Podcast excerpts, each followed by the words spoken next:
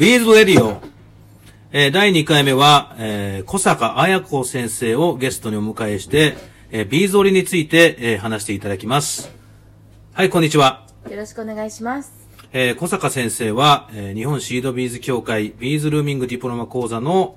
えーカリキュラム委員長として、えー監修をしていただいております。えーまず、えービーズ織りについて、えーお話を聞きたいと思います。えー小坂先生、ビーズ織りってどんなものなんでしょうか？はい。ビーズ織りとは、えービーズ織り機に縦糸を張って、ビーズを通した横糸で縦糸を挟んで織り上げていくビーズワークです。うん。なんか言葉だけで聞くと、イメージできる人はイメージできそうですけど、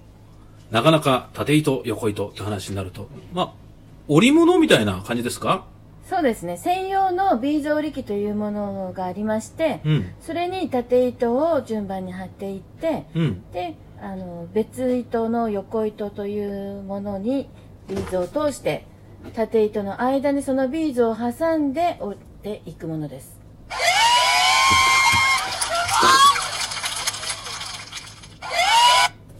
それな、すごいですね。そうやって、ああいう、あの、作るビーズ織りという作り方って、どのぐらい昔からあるもんなんでしょうか？で紀元前の古代エジプト時代から始まったと言われてます古代エジプト時代からあるんですか？みたいです。その頃なんかはもしかしたら、今み、今のビーズ織りみたいな機械ではなくて、もしかしたら単純に石とか、なんかそういったものに糸を、糸をこう巻きつけてやっていくような方法だったかもしれないですね。それはちょっと私も、もう小坂先生もその時代に生きてないからわからないと思いますけど、その実際、ビーズ織りの魅力ってどんなところですか？ビーズ織りの魅力はたくさんあるんですけれどあのービーズ織りの専用のまあ今の時代はビーズ織り専用糸がありましてそれで織っていくととても手触りの良いしなやかなものが織れるんですねあ、そうなんですね。しなやかになるというのが特徴なんですね。はいとても手触りが良くてやっぱりその生地を織る織物と同じで、やはりこう縦糸と横糸でやることによって、もしかしたら生地みたいなね、そういう独特の滑らかな感じが生まれるのかもしれないですね。実際、あの、ビーズ織り、えー、教えておられると思いますけども、ビーズ織りの魅力って、私もビーズ織り実は、あの、やってみたことあるんですけど、こう縦糸にこう、一つ一つビーズがポコポコポコってはまって、上からこう糸を、あ、糸を通す、針を通す瞬間に、結構私快感だなと思ったりするんですけど、こう実際ビーズ織りとかを、えー作っていく中で、えー何か、えー教える中で魅力とか、そういったところ、しなやか以外にもなんかいろいろあるんですか？あのー日本シードビーズ協会で、えーやっていますこのビーズルーミングディプロマ講座というのははい。コスチュームジュエリーにこだわっていまして立体的なアクセサリーを作りながらビーズ織りの基本を学んでいくっていうような形になってますなのであのー多分ビーズ織りと聞くとタペストリーとかあのバッグとかね。へはいはい。平面なうんうん。あのことを想像されると思うんですけど本当にこれはビーズ織りなのって思われるようなあのいろんな形に変化をさせて作っていくことができますそれは面白いですね。実際、私もビーズ織りっていうとバッグとか大きなものとかいう印象ありますけど、今回はアクセサリーとかジュエリーとかそういったものに特化して身につけるものとして、えーこの講座は、えー運営しているということですよね。そうですね実際カリキュラムの中でも、はい実際ラリエッタとか、はい、えーネックレスとかブレスレットとか、えーペンダントとかそういったものに特化して、えー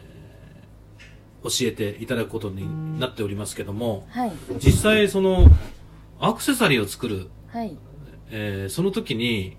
えー実際そのビーズ織りの基本的なことというのはアクセサリー作りの中である程度は学べるということですよね。はい。もちろんあのビーズ織り機あのこの講座ではクローバーさんのクローバー株式会社さんが作られた最新のビーズ織り機であの作っていくんですけどその織り機にかける縦糸を張っていくあのことから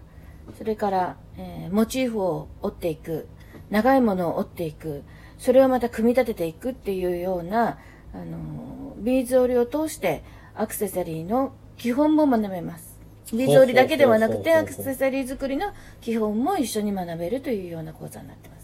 実際そのクローバーさんの織り機、えーこの講座を作った時に、えーちょうど、えー開発をいただいて、えークローバーさんから発売されましたけど、私も実際、えー何度か、えー使わせてもらって、非常に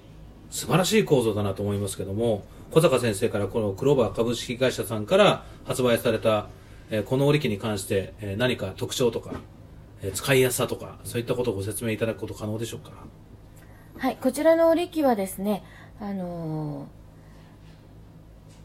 ーいろんな装置といいますか、うん今まで、あのー木の織り機では考えられなかったような、あの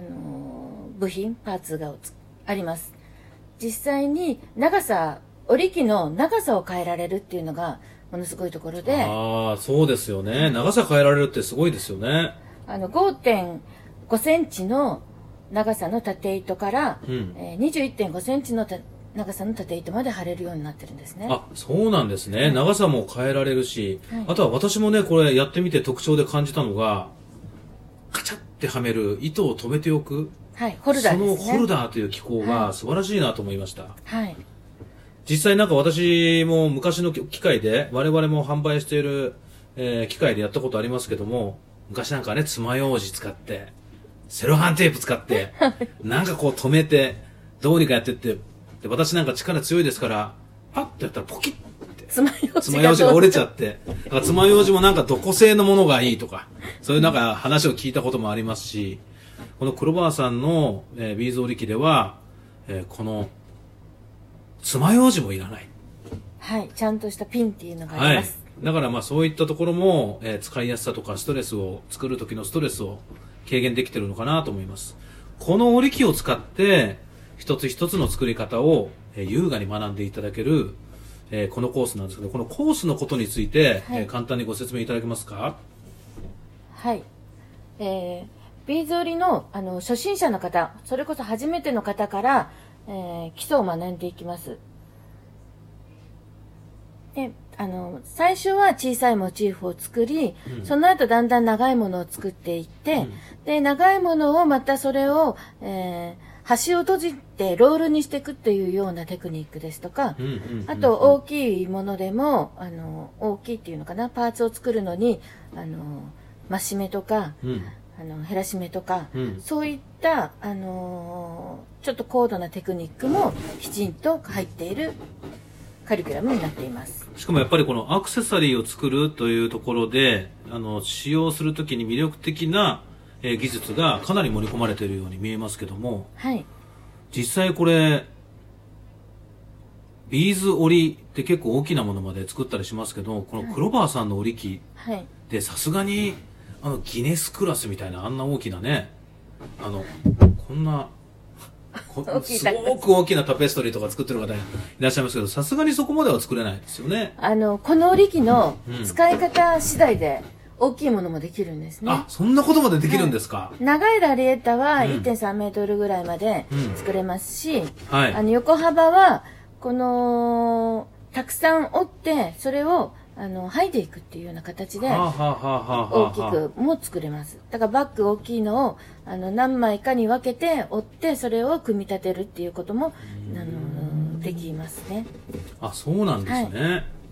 あとは私もビーズ織りの魅力としては、やっぱりこう、ドットパターン、あの、柄を作っていく楽しみというか、まああの、ステッチでもね、ペオテステッチとかブリックステッチとか、えーそういったところで柄を作るということはあると思いますけど、こちらも、あの、ビーズ織りでね、花柄作ったり、えーいろんな柄を作っていくという楽しみも、えーあると思いました。で特にこの、最近ね、小坂先生と一緒にやらせていただいたのが、えービーズをこうセットにしてね、えーその中からこう、ラリエッタ、えー可愛い模様を作りましょうと。はいえー模様を、えーデザイナーの方々にデザインをしていただいて、えーいろんなラリエッタを作りましょうということで、えー研修会やらせていただきましたけど、この柄を作る、こういう時に、小坂先生どうやって柄ってお考えになられるんですか？あの柄を作るのどうしようかなって思う時にはうん。例えばあの家にあるカーテンとかをはい。ちょっと見ながら、うん。まあ、その一部をあの切り取る形で、うん、うん、うん。うんあこんな柄にしようかなとかこういう葉っぱの柄にしようかなとか、うんうんうんそんな感じで私はあの考えていったりしていますねまあそうですよね。あの、家にあるカーテンってことは、少なくともその柄、好きだから家のカーテンになってるわけで。だから家には基本的には好きなものがそうですねたくさんあるとはいいうことで。でしかもビーズ織りは、あのビーズが横に綺麗に並びますので、うんあの先ほどあの言われたペヨーテステッチのように、うん。互いあのちょっとずれるとか、うん。そういうことがないんですね。だから柄を作りやすいです、あ、そうなんですね。もういろいろ今日もね、魅力を語っていただきましたが、はい。えーそろそろ、えーお時間に、こちら12分までの収録になりますので、もうそんな時間になるんですね。はい。楽しい時間もこれまでということで、はい。皆さん、えーじゃあ、ビーズルーミングディプロマ講座、えートーホーが運営するビーズの学校、日本シードビーズ協会へ、えーお問い合わせいただけたらと思います。それでは、皆さん、ありがとうございました。小坂先生も本当にありがとうございました。ありがとうございました